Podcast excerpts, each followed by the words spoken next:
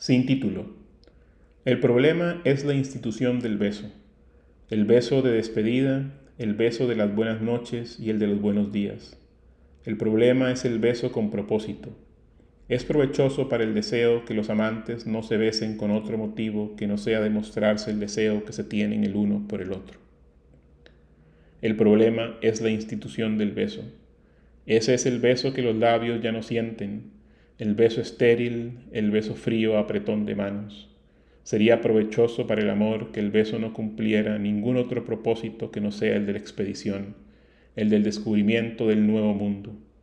Ningún otro propósito es aceptable.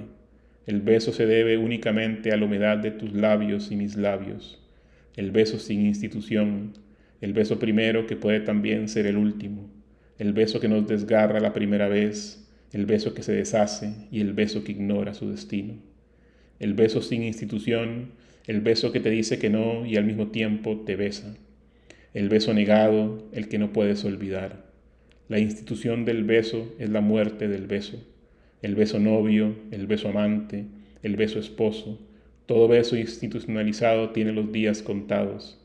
Es mejor el beso de unos desconocidos, el beso de almas gemelas destinadas al destierro, pero que se encuentran por única vez en la oscuridad del parque, el beso de labios que se desnudan, el beso de ojos que se entretienen, el beso de narices y de orejas, el beso de barbillas y mentones, el beso que ignora el paso del tiempo, el beso que asume que no existe pasado, ni presente, ni futuro, el beso que se asoma en el instante, que crea su tiempo, un tiempo de arena que se escurre entre los dedos y entre los labios.